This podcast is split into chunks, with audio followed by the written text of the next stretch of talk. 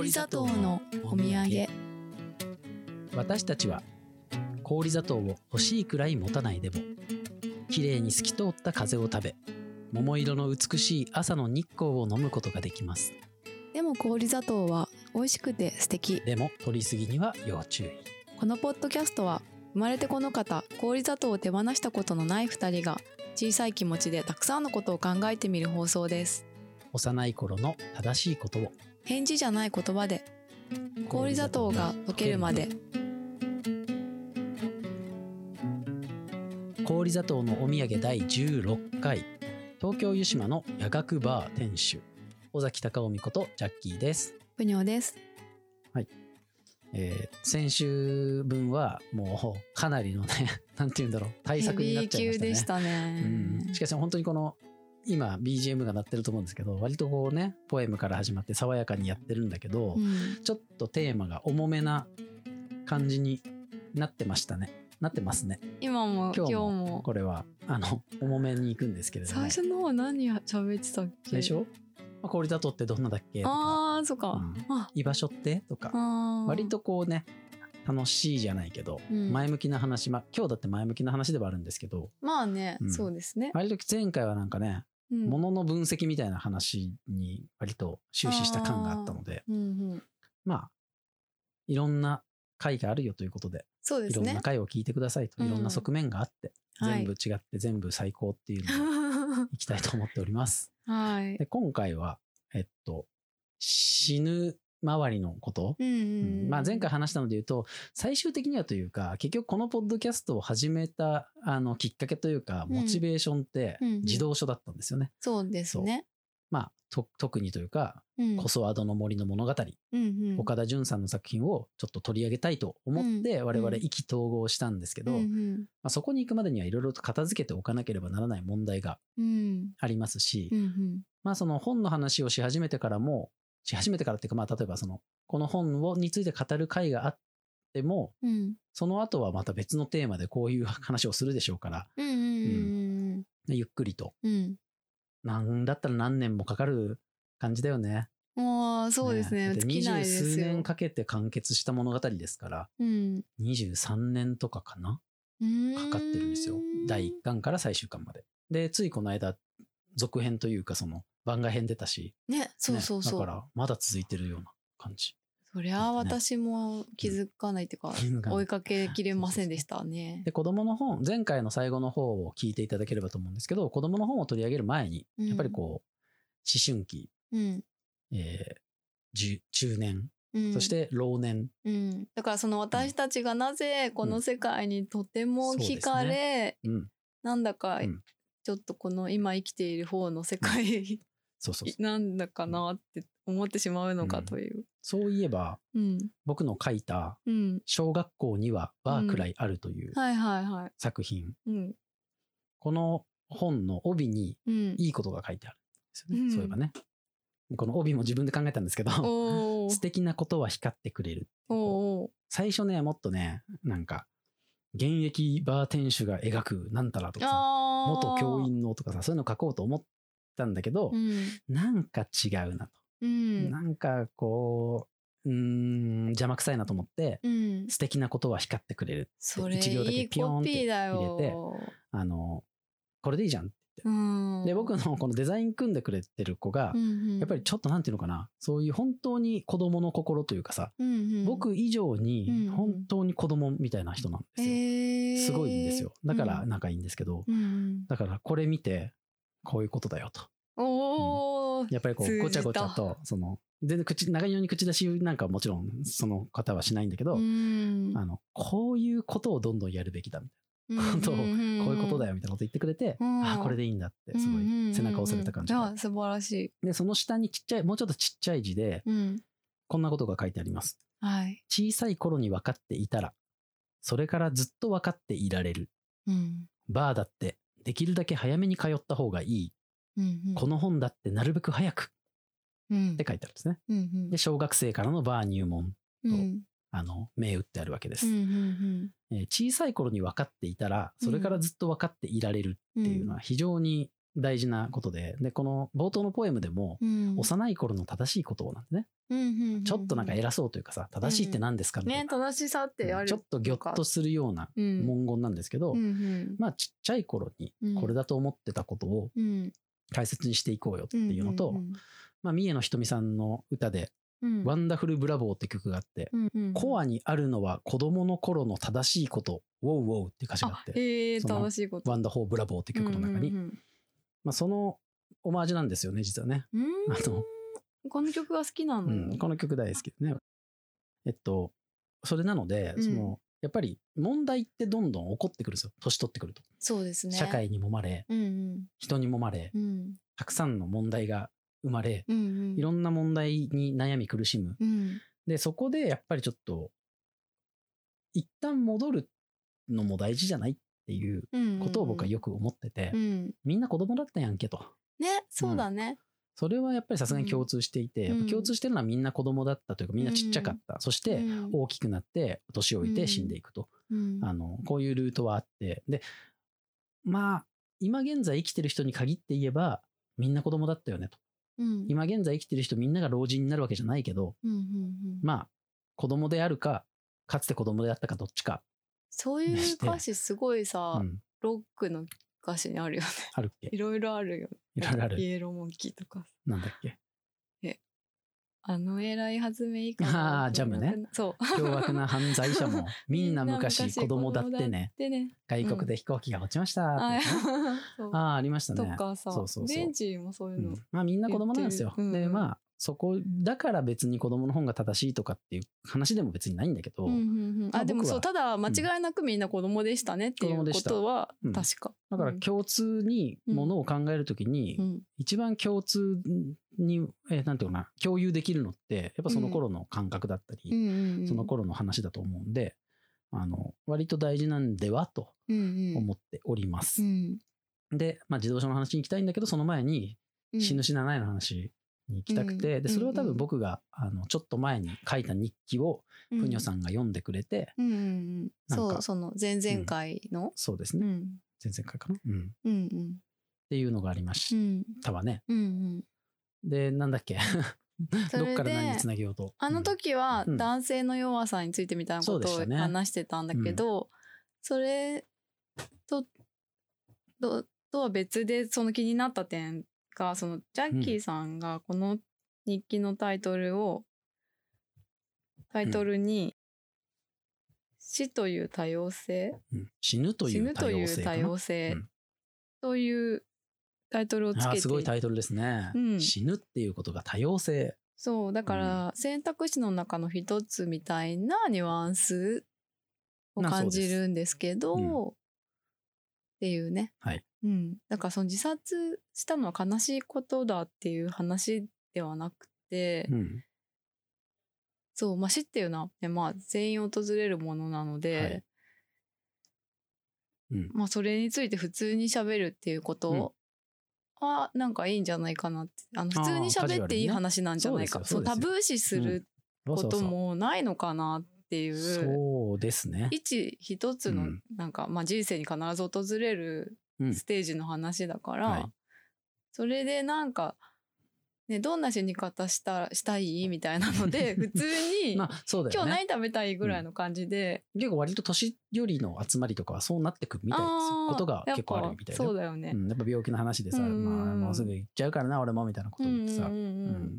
まあこういうふうにねこういうふうにはなりたくないよねとか言ってさ、うんうんうん。喫茶店とか行くとまあ喋ってる人いるよ。ああ、ジャッキーさんの出入りしてる空間。ジャッキーさんのフィールドワークですから、だからもうその世界なんてほんとさ、競争とか無意味すぎるよね。はい。まああるけど、あるんだ。あるはあると思うんですけど、全然、うんそのだんだん意味をなさなくなってきますよね。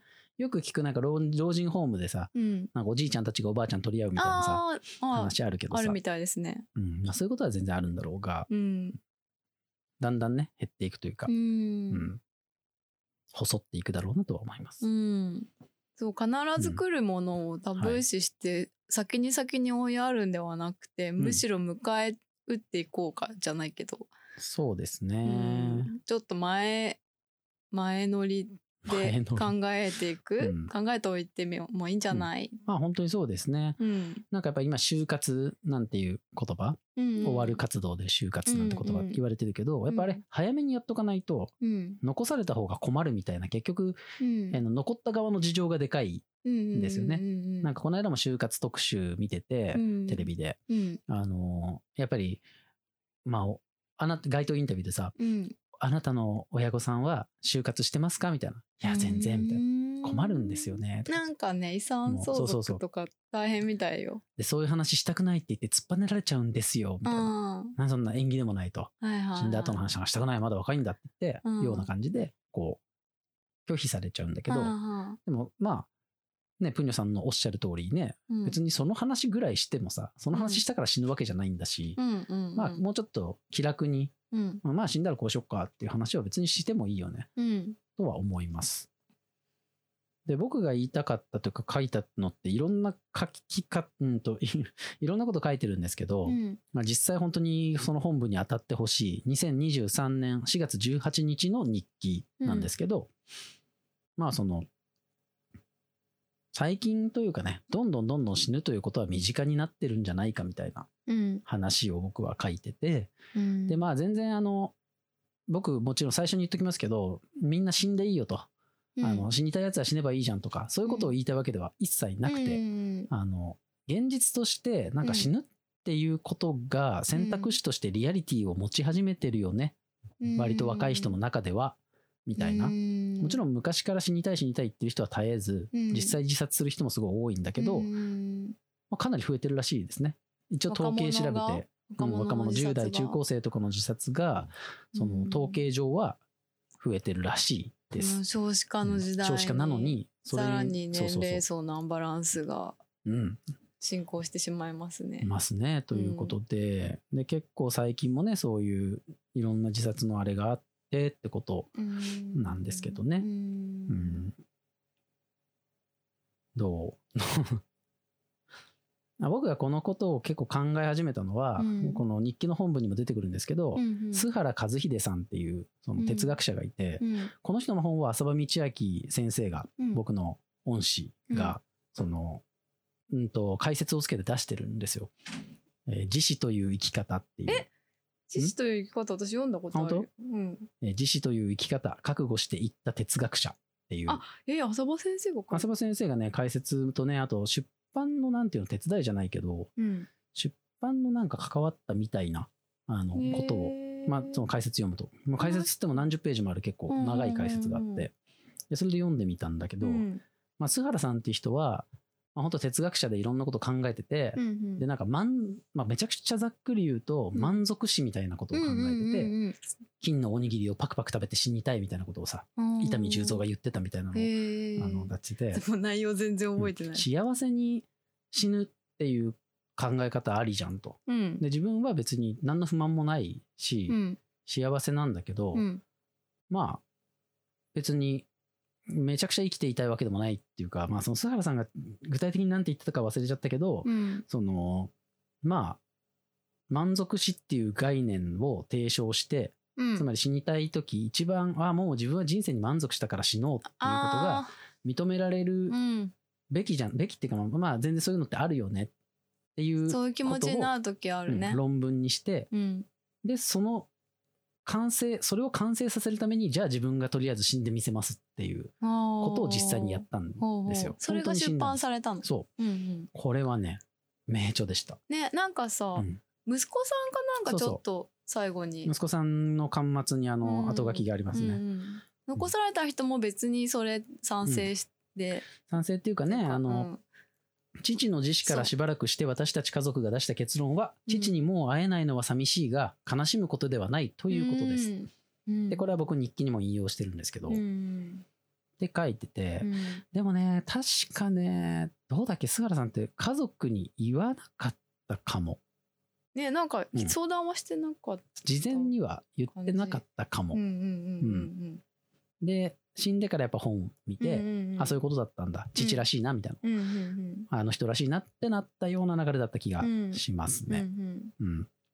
で、まあ、そういう考え方もあるんだなというのは、まあ、すごいあって、ねえ実際友達でもまあ人生の絶頂期でうん。で絶対にこっから、まあ、それまで不幸なことばっかがあったとういうんような子で,、うんですごい幸せな時期が続いて、うん。でも絶対にこのまま続かないことも分かってる。うんっていう時にうん。死んだ子がいて、あうん、そうなんだ。そう。でもそれはねうん。分かんないの、その本人が何かを言い残したわけじゃなくてそれこそそのみんなで出した結論というか、うん。まあすごい仲良かった子が多分こういうことだったんじゃないかなその方はおいくつくらいで？23歳ぐらいかな、えー当時。結構若いね。うんとかっていうのがあって、まあ、うん。自分の身近でもそういうそのそれは絶妙だけどねもうもう満足したじゃなくて、うん。私の人生これより上はないっていう死に方だから、うん。ちょっと自分としてはうーんもうちょっと頑張ってもよかったんじゃないってやっぱ友達だからまあ。思うけれど、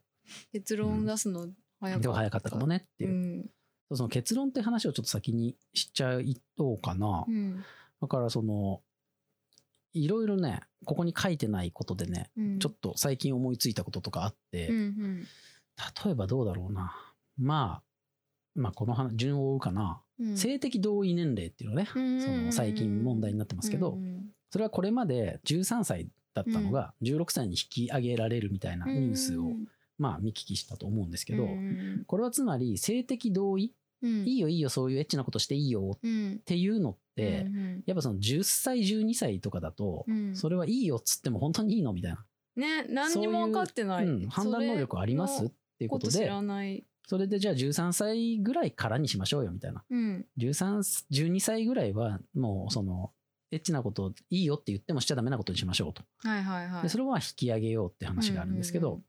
でそれと同じような感じでさ、うん。結局その、まあ、結婚はちょっとまた違う話かもしれないけど、うん。パチンコは18歳からうんうんうん。タバコ酒競馬競輪は20歳から、うんうんみたいな話がありますよねと、うんうんうん。これなんでかっていうとその判断力がないですよね。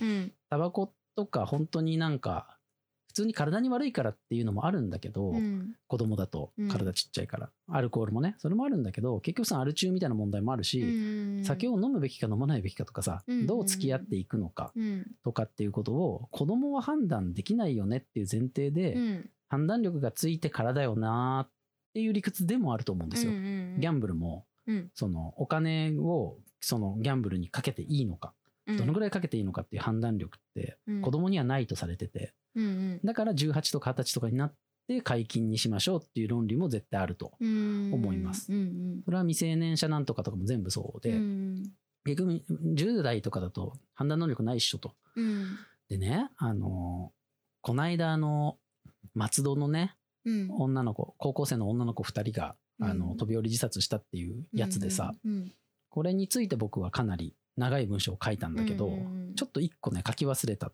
ことがあって、うん。書き忘れたっていうかねこれも書いとった方が良かったなと思うのはあれってね酒飲んで薬飲んで飛び降りたんうんですようんうん。17歳だと思うんですけどっうん。うんてことはさ酒飲んじゃいけない年齢ですよね。あ本当だ。は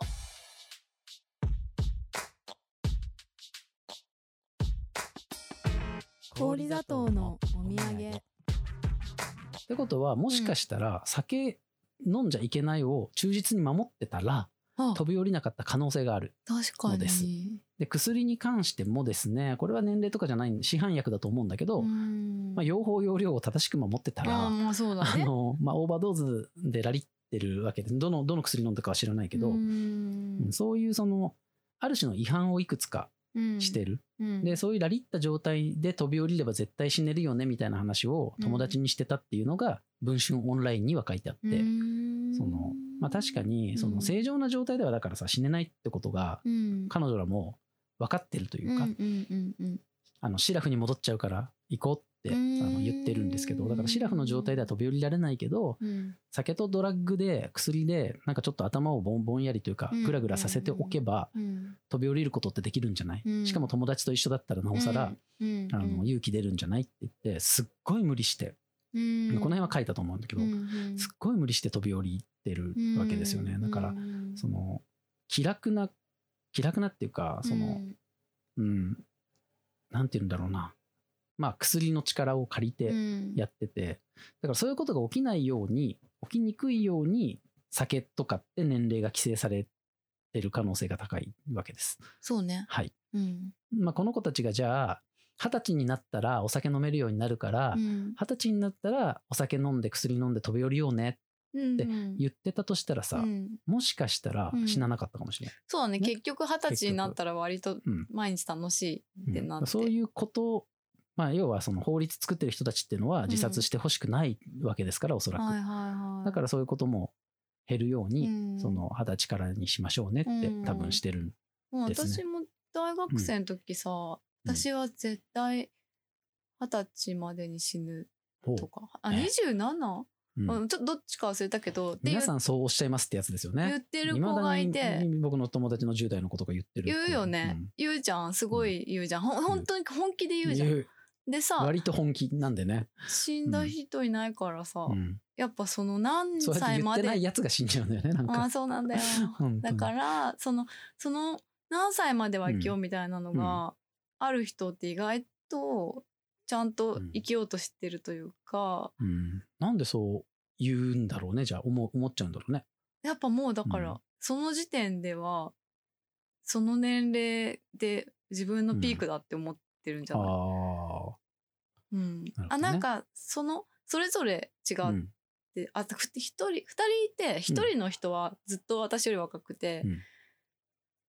えっとなんかまあアーティストとかになりたくて、うん。それであそのちょっと好きだったアーティストが二十歳で自殺してて、うんでその子の年齢までに芽が出なかったら死ぬみたいな。で別に芽が出てない。ね。その人は若くしてすごい結構有名だったらしいの。うんででもなんかで自殺しちゃって、ボカロとかかな？なんかそういうのでね。ででもその子は別にまあ活動してて常に結構発表しててさ、すごいんだけどじゃあ売れてたり社会的評価とかがそんなにあるかって言うと別にないんだけど、まあ、多分そのそういうさクリエイティブなことしてるとさ、楽しいしやりがいも感じるだろうから、うん。でもっともっとさ先があるじゃん。追求でき、そのし尽くせないものに挑戦してるから、多分そういうこの年までにとかっていうことよりももっと何か大事なものを見つけたんだと思うんですけど、うん今もうえっと25ぐらいだと思うんだけど、うん。まだあのご存命でいらっしゃって、うんでその27で死ぬって言ってた子は同い年の同級生だったんだけど、まあとにかく家庭環境が悪くて、うん。自己肯定感超低くってなんかそういう悩み、うん。なんか別に夢も希望もないみたいな。うん。うん。でなんか私は多分お金を稼ぐ才能はあるから、うん。お金を稼いで27ぐらいで死ぬみたいなこと言っててで今もうさ30代もうん終わりに差し掛かる頃ですけど、まあ元気に働いてらっしゃるうん。と思うんですよ、まあちょっとうん連絡取ってないんですけど、まあ生きてはいるだろうと。あの年賀状がうん。来る方なんですけど、ど。はい。なのでやっぱそういうのってみんな思うんだけど、うん。割と生き延びるパターンもある。そうなんですよね。うんだから本当に今回のこの件に関してはかなりその酒と薬はでかかったんだろうなと、うんうん思っていまし。て、まあ、それを使ってでも絶対死にたいっていう強い意志もなんかあったのはもう10間違いないけどね。年後とかじゃなくて今っていうさ。んん。まあ、今が辛いんだからね。そうそうそでまあ文章にも書いたと思うけど、もうんう死にたくて死にたくてしょうがなくて、う。やったようやくこれをすれば死ねるんだってうん言って安心して死んでた可能性もね、うん。ありまして。うんでまあ自己決定をしたわけです。うん。が、うん。まあ問題は果たして17ぐらいの人間がうん。本当に判断力あるのかと。ねうん。それが正し妥当な判断だったのか。そうなんです。だから僕はこう考えてるのは、うん。その自まあその自殺っていうかね安楽死の話がそのうんと4月22日の一期で成田悠介さんの話を引き合いに出して、あの安楽死の話を僕は書いてるんですけどその安楽死もさうん。じゃあ誰に許されるのっていう話でして、うんうん15歳が死にたいっつったら安楽死してあげていいのかと。うんうんまあ、今回に限って言えば、うん。えーっと、まあ、これプニョさんがこの間言ってた話もつながるんだけど、うんうん。今回の話で言えば17歳の女の子が、その、じゃあ安楽死認めますようんって言って、うんで、酒と薬飲んでさ、うんあの、飛び降りてうん。死ぬのと、うん。あの、安楽死、な何らかの形のね、うんうんあの、苦痛のない死に方をするの。うん。うんあの、女の子たちはやっぱ怖い怖い怖い、無理無理無理って言ってやっぱ死んでく、うんごめんなさいって言って死んでいくわけだけど、うんうん。社会に認められた制度の中で、うん。その精神的にも身体的にも苦痛なく、うん。その時はね、うん。死んでいけるんだったら、うん。僕はそっちの方がいいかもしれないと。うん思うんです。そのうん辛い思いをして、自分がその立場だったら迷ってると、死んでいくよりも、うんただ、17の人間の死にたいといううん願望っていうのは、うん判断力としてというかさ、うんうん。自己決定能力としてどうなのって17年分いうその経験でしか物語れてないからね。そういうことなんですよね。うだから社会っていうのはいろんなことを禁止というかさ、うん。まあ禁止っていうのか、まあ禁止かな。うん。まあそうやって、これはしないようにしましょうねっていうことを言ってて、うんうん。うん。まあタバコは二十歳からだよとかって言ってる。うんうん。それにはいろいろその世の中の秩序を保っていくっていう、うんと、ことがあって、うん。で、世の中全体のある種の生産性を保ち向上していくっていううん。意図も当然あって、うんうん。あの、っていう中で言うと、じゃあ10歳の子が死にたいって言った時にいいよっつって死なせるような自己決定権をうん。簡単に付与するのは世の中的には、うん社会的にはちょっと損だから、うんこの社会は損をする。うん。で、17歳でも損をするだろうと。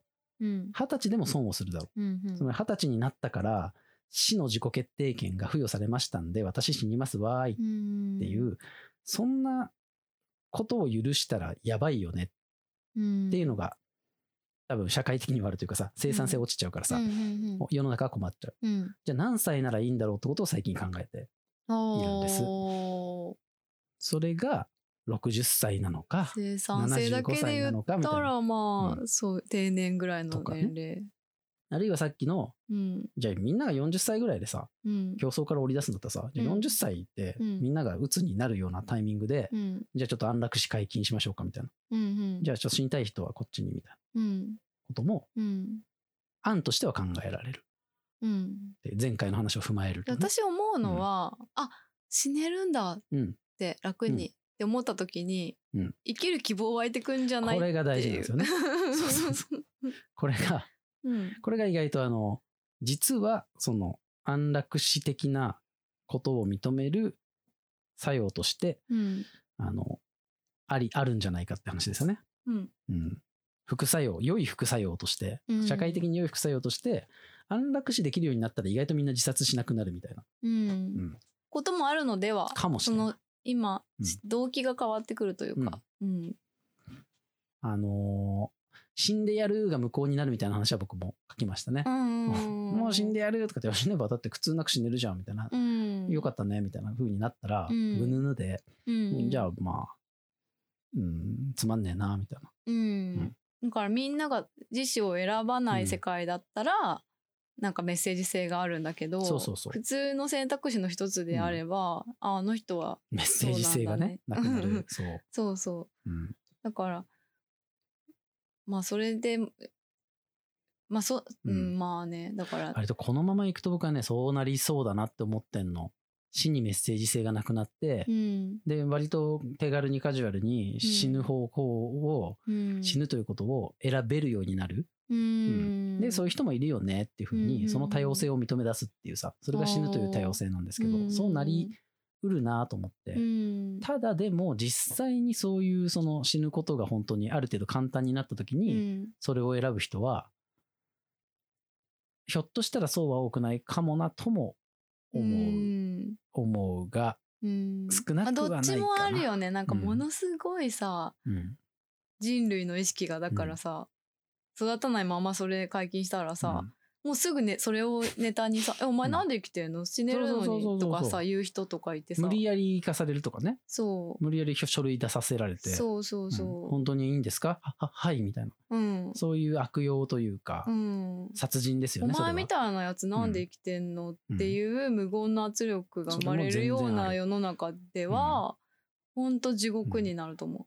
そうですね。私に生きる価値あるのか問題ですごい病むっていうか、確かに確か簡単に死ねるのになんで生きてんの、みたいになったらもう地獄でしかない。に。そうですね。うん。だからそういうことがあるから、やっぱりその、20代30代とかのうん未熟な年代にうんそのそうやすやすと死を許すっていうのはうんきっちいなとうんいうふうには思います。そうだとじゃあ思う40代ならいいのかっつうとそういうわけでもないないっていうかそのうんすごいその辺は検討が必要だと思うんですけど、ね。まあこの前ねよく話題になってた映画は「プランは75」いっていう映画では75歳以上、それはまあその高齢化問題の対策の一つとしうん。て政府が導入した制度として、まあ映画が進行していく、似たようなあれでね「定年退職」っていうタイトルのうん。藤子 F 不二雄先生のうん。短編漫画うんがこの間実写化されてて、まあ何本か実写化されたうちの一つなんだけど、うん。それはね、うん。第二定年っていうか概念で、うん。それも75だったかな。うん。なんかまあそのうん75歳ぐらいになったら、うん。もう一切の社会保障を打ち切りますよっていう世の中で、うんで、オチはもうそれすらもまたもっと前倒しになってみたいな話なんだけど。そう、なんだ。うん。なんだからさ社会保障単に打ち切るだと不安しかないんだけど、うん。その代わり全然あの痛くない死を選べますだと、私だったらちょっと若干安心しちゃうかな、まあとはね、難しい私だったらの世界ですけどね。あそうそうだからしかもその年になってみないと分かんない、うううんそうそうそうそう、うん。そうなんだよ。それってね、10代の時にさ、27で死ぬって言ってるのと同じ感覚な可能性があるからね。うん。うん。藤子 F 不二雄先生は他にもうん。21エモンっていう漫画の中で、うん。ゼロ次元っていう概念を、うん。えーっと出してて、うんゼロ次元というのは、その、えーっと、人間が死なない星みたいな。人間がすげえ、え、あの、長生きする星みたいなのがあって、うんで人間死なないから辛いじゃん。ね。で、辛いから、火の鳥状態だそうそうそう。んじゃあどうすんの？みんな生きてるのに飽きちゃったの、うん死なないのに、うん。死なない。医療とかが発達しすぎて、うん。もう死なないから、うん。で、みんななんか、くたびれた顔して、うん。そのなんか、椅子に座ってんのね。でうん。その椅子っていうのは動く歩道の上にあって、うん。みんなその動く歩道に、その乗って、こう、どこかに向かってる。うん。座って。で、くたびれた顔してて。年は取るの？もう老人なの、一応。応どこ行くの？って、うんとってもいいところだよ。うん。とってもいいところに行くんだって、俺たちも行こうぜ、みたいな感じで、その動く歩道みたいなところに乗ってると、うんでで、ちちなみにどうどういうとこ行くの？って言ったら、ゼロ次元だよ。ゼロ次元ってへ何？ーゼロ次元に入るとどうなるの？なんにもなくなるんだよ。あ言われてーとんでもないって言って、まあ、命からがら抜け、そこから逃げ出すという話なんですけどね。その人たちはまあその死。に向かって。つまりその死ぬとかじゃなくて、うん。ゼロ次元に入るっていう表現で、もも一切なくなる。はいはいはいまあ、1次元、2次元とかっていう、そういうことじゃなくて、まあ、いわゆるブラックホールみたいな感覚、イメージのものの中に入っていく。っうんうんていう形で死を選ぶ。うん。要は肉体的に死ぬこともなかなか難しいからう、んうん。も存在が消えるっていう。だからうん。ねだってそれさ他人事じゃなくてこのまますどんどん医療が発達していってさ、機械とかをさ似たような形になりますね。ね。延命至上主義なんで、今は。うんそれがね、徐々に見直されてるっぽいですけどね。うーん。い見な見直されていくだろうな、みたいなうんうんうん。あの予感はありますよね。まあ就活とかいう言葉もあるし、尊厳死みたいな感じでさ、うんうんうんあると思うんですけど、うん。うん。うんそうですね。だから、あ安心っていうことが結構うんでかくて、うんうん。なんか世の中にじ、なんていうのかな、若い頃、自分も、まあ全然今も若い頃の一部だと思うけれども、うん元気な時代っていうのは、その不安なんですよね。うん。先行きが不安、どうなるかわからない。うん自分はどうなってしまうんだろう。うん。でもそう思った時にワンチャン最後に、うん。あ、安らかに死ねる制度があるんやっうんて思えたら、うん。ちょっと頑張れるかもっていううん。理屈は、まあわかる。で、うん。プニョさんは割とそれを言ってるのかな。そそうですね、うん私もやっぱり死にたいとか思ってたしう、ん。うんなん割と並々ならぬ興味がありますし、うん死ぬということに未だ。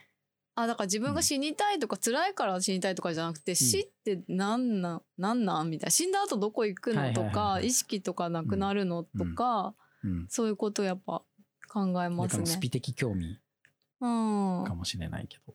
そうですね。だからその死ぬ時すごい気持ちいいみたいな話も聞くんですね。ものすごい快楽物質が脳内で分泌されてさ、ものすごい、あの臨死体験の研究とかしてる本とか読むと、まあ幸せな体験ですよね臨死体験って大体。お花畑を歩いていくと、向こうからご先祖様がやってきて「ああなたはまだここに来るべきではないわ」とか言って。あるあるですね。そう本当にそれあるんだ。そうでもなんかそういう、あ本当にそういうのはなんか一致しかなり類似性があるんだって。でうん。トンネル通ったりとか。とてもいい気分なの、うん。で帰ってくるとなんかあんまりもういろん。な悩みとか解放されるみたいな事例も結構あるの。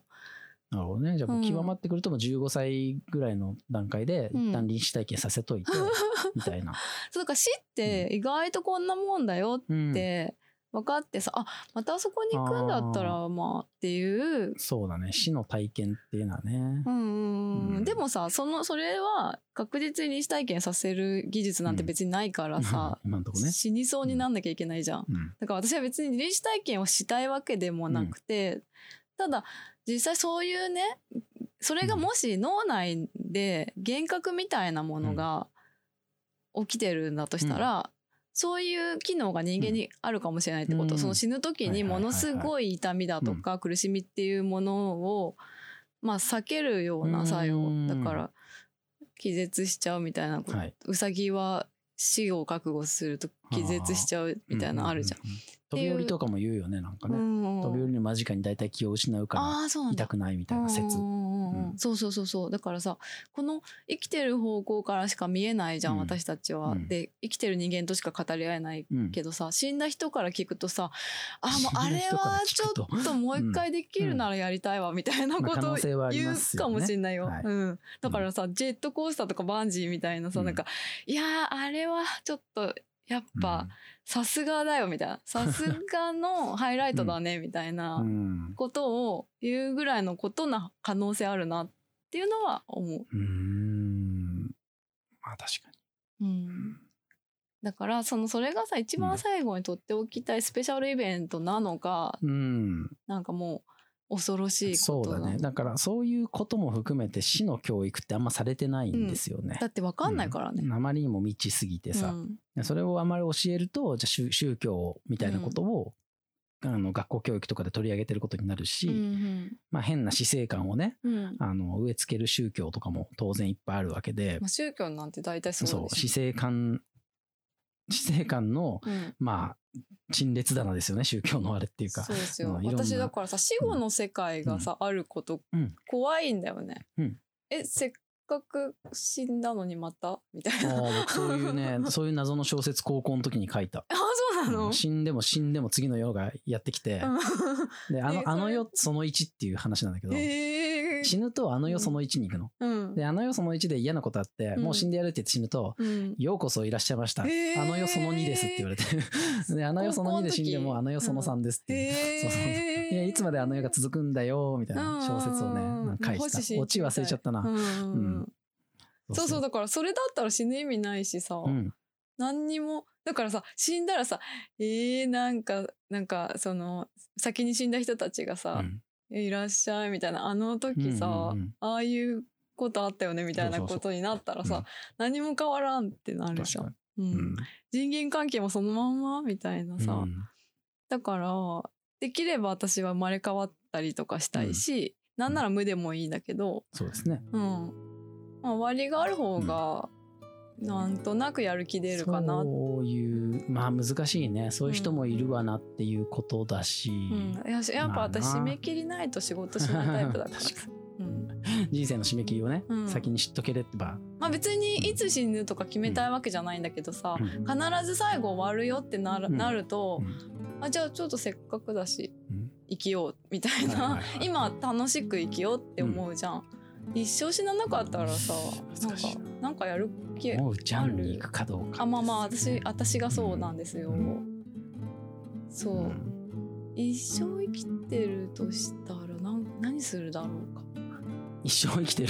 一生生きてるっておかしい。一生生きる。まあ永一生生きるもんですよね。遠の命あったら変わったかな？違うことやってんのかな？まあ難しいねちょっと話が錯綜してきましたけど、うん。どうしようかな。どういうあれにしようかな。あ本当だもう40う分、んだいぶ。一旦切ります。一旦切っうん。てねうん。考考え直したいですけど、はい。うんだからなんだろうねまあその前先週とうん。今週のうん。